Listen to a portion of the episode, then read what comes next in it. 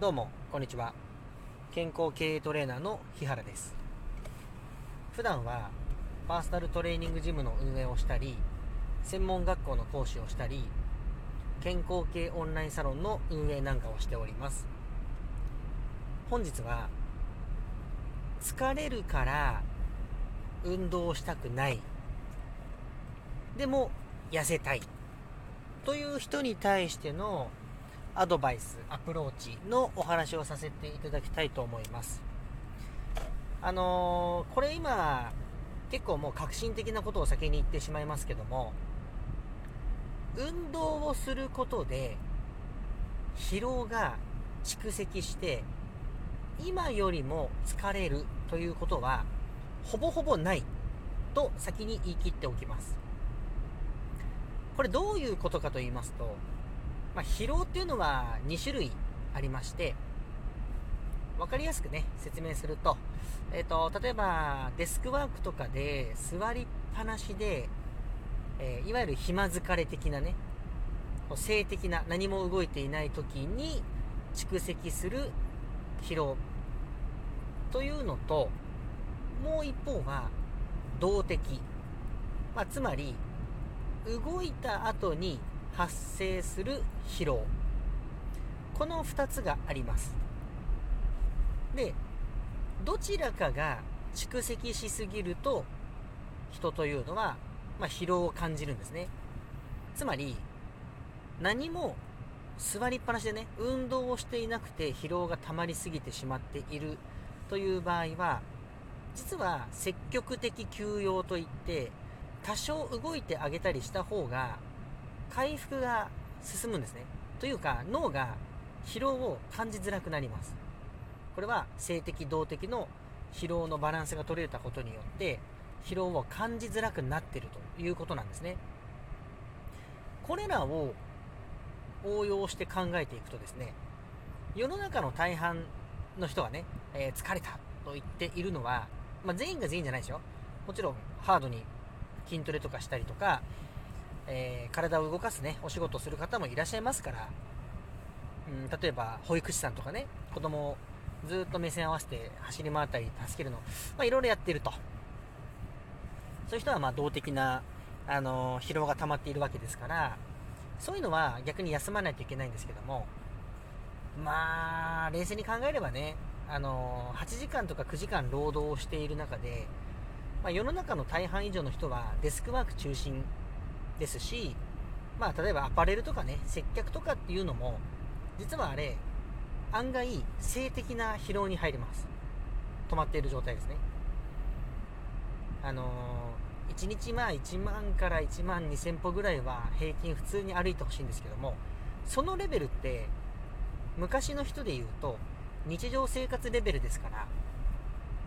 それぐらいは、まあ、歩いていると仮定しましょう、1日。それプラスアルファで、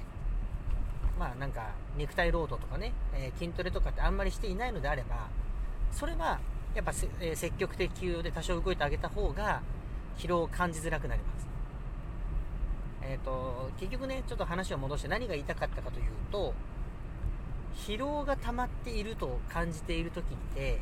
脳からすると防衛反応、まあ、すなわち体を守ろうとする働きが出ますのでその状態でダイエットをする。うんと厳密に言えば、運動を少し頑張って、えー、痩せていこうって思った時に、その行動が、やっぱしづらくなるんですね。それが、防衛反応と言います。一方で、止まりっぱなしの人、まあ、いわゆるさっき言った性的、静止した状態で疲労が溜まっている人っていうのは、まあそれも脳の感じ方、あ、疲れたって感じてますから、あの、その場合は逆に動いてあげることで、動的と性的の疲労バランスがうまく良くなって、バランスが取れるようになって、あの、脳からそんなに、なんですかね、バランスが取れてるんで、あ、すごい疲れたっていう状態ではなくなるということなんですね。なので、自分にとって何が必要なのか、その疲労に対して休むべきなのか、動くべきなのか。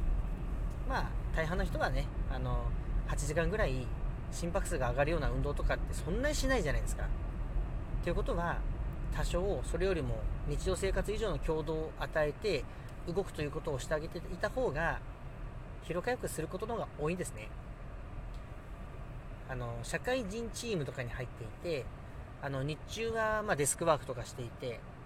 で、まあ、夕方とか夜はなんかサッカーとか、えー、そういう練習をしているっていう方も結構いるんですけどもそういう方に逆にある程度の負荷をかけたねあのトレーニングとかするとかえって疲労を感じづらくなったりするんですよ。でこれはですねあの実際に僕も、えー、結構感じております。今、まあ、こういう SNS の発信をめちゃくちゃ頑張っていたりとかあの毎日ブログをね、えー、必ず書いたりとか、まあ、このラジオもそうです、えー、いろいろ頭を使いながら、まあ、発信をしているわけですけどもあの本当にこう脳が疲れたって感じる時が時たまあるんですよ。これ結構究極にやばい時なんですけどもその状態であえて早起きをして朝、まあ、日光を浴びながら、えー、まあ、30分とか歩いたり走ったりするんですけどそういう日っていうのは総じて疲労を感じづらい一日になるんですよ。これあの僕の体験談なんですけどあの本当にこう思い込みとかじゃなくて僕はあの結構非科学的なことはあんまり信じないタイプなんですけども自分のその体の感覚とかっていうのは結構鋭いんですよ。だからこれ食べたらあのあ脂肪になったなとか、えー、こういう筋トレしてこういうタンパク質摂取したらああ結構筋肉になったなっていうのは感覚で結構分かっちゃうタイプなんですけどその疲労感っていうのもあの目に見えて変わります。だから結局ね、あのー、何が言いたかったかというとしっかりダイエットを成功させたいとでその成功させたいんだけども疲労を原因に、えー、行動ができないなんていう方はまず思い切って週3、4、5ぐらいは動いてみた方がいいです。あのー、じゃあストレートに言いますね。ストレートに言うと、スポーツクラブに入会してきたものの、仕事が遅いと終わるのが。で、疲れちゃうから、週に1回だけジムに来ようと思っています。という方が結構多いんですよ。そういう方はね、あのー、僕の統計取っているんですけども、1年後には5%以下ですね。そういう方残ってる人の数って。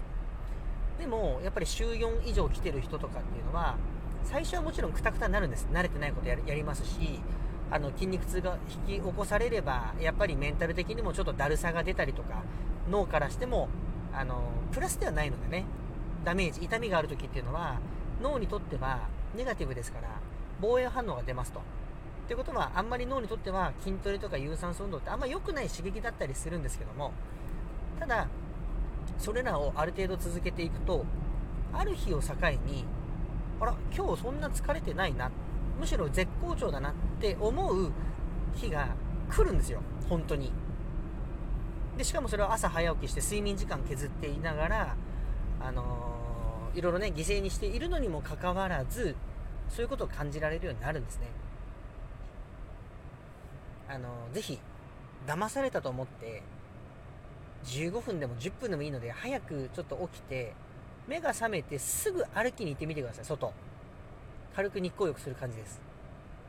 でその時にまあ一応これトレーナーとしてね言っておくと走ったりすると急な心拍の、えー、増床になってしまうので非常に危険です。なので